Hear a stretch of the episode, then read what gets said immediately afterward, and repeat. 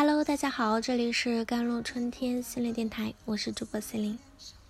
今天想跟大家分享的文章叫做《代际连接给两代人提供了相互的保护，也施予了一定的束缚》。现在你最重要的事情是结婚，不要一天到晚就想着工作啊！你看看你都多大年纪了还不结婚？隔壁家跟你同龄的孩子都会打酱油了。我每天在公园相亲角。给你物色人选，你倒一点都不着急。面对父母的屡次催婚和被相亲啊，有的人无奈，有的人愤怒，有的人焦虑。在不断被催婚的压力中，父母与子女的矛盾也在无形中加剧放大。父母与子女存在着牢固的代际连接，这就意味着父母和孩子在任何时期。都有相互的期望，而父母对子女的期望值，也就是正确的走在社会期许的轨道上。子女的任何偏航都可能会对父母的幸福感产生负面影响。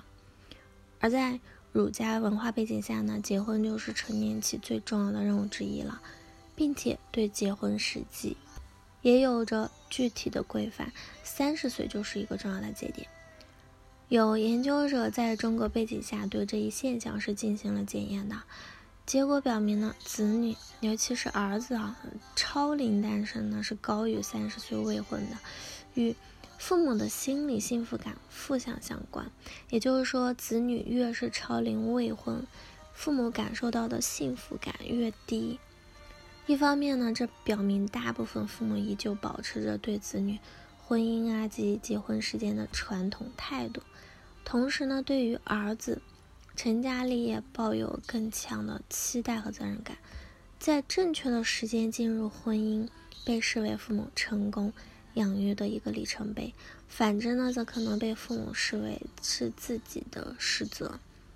另一方面，大部分中国父母之所以会将子女是否成家立业当做自己的责任，还与父母同。成年子女的高卷入程度有关的，经济层面的卷入就是一个不可忽视的因素了。不少成年子女在大学毕业后仍然会依赖父母的经济支持，无法完全独立，这就使得子女同父母的情感上的分化更为艰难。父母自然而然的就会更多的参与和干预子女的婚恋状况嘛，这种现象就会充分的体现在。催婚甚至催生的现象里，你是否容易受到父母催婚的影响呢？从父母角度来看，子女的婚姻是理所当然的，有婚姻的人生才是完整的。另一方面呢，随着中国经济社会的变化呢，与年龄相关的婚姻规范受到了挑战，年轻人开始拥抱轨道外更广阔的旷野啊。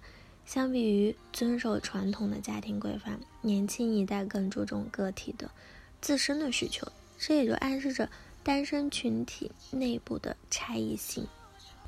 为了更好地了解单身群体，有研究者根据一系列基本社会动机区分了不同类型的单身者，结果发现了三类啊。第一就是具有强烈独立动机的单身人群，他们同时对群体归属、地位或者寻找伴侣不感兴趣。第二就是较强自我保护程度，但同时群体归属需求也比较高的单身人群了。第三就是自我保护水平较低，同时群体归属需求一般的单身人群。父母期望与个人选择的冲突，那该如何与之应对啊？在结婚率和生育率都下降的大背景之下呢？代际连接的趋势却没有减弱的迹象，在这种情况下，父母的期望与子女的婚姻自主选择之间的分歧可能会越来越大。家长期望与个人选择之间的冲突，很大程度上是来自于代际差异。在这样的差异面前，理解和沟通是达成两代人之间共识的关键。以下是一些解决冲突的建议了。第一就是。坦诚沟通，沟通是化解矛盾的关键。两代人的想法很大程度上都受到所处时代的文化的影响，双方的出发点也都是为了达到更幸福的生活。子女需要坦诚的与家长交流，表达自己的想法和感受，同时也倾听和理解家长的期望嘛。父母也不能一味的推进自己想要的结局，而应该是在这个过程中更好的了解子女的需求到底是什么。第二就是自我探索了。每个单身人的背后可能有着不同的原因。年轻人无论是选择继续单身还是进入婚姻，都应该是为了自己的幸福和成长。应该先深入思考自己的价值观、需求和人生目标，确定对婚姻和单身生活的状态。第三就是寻求平衡了。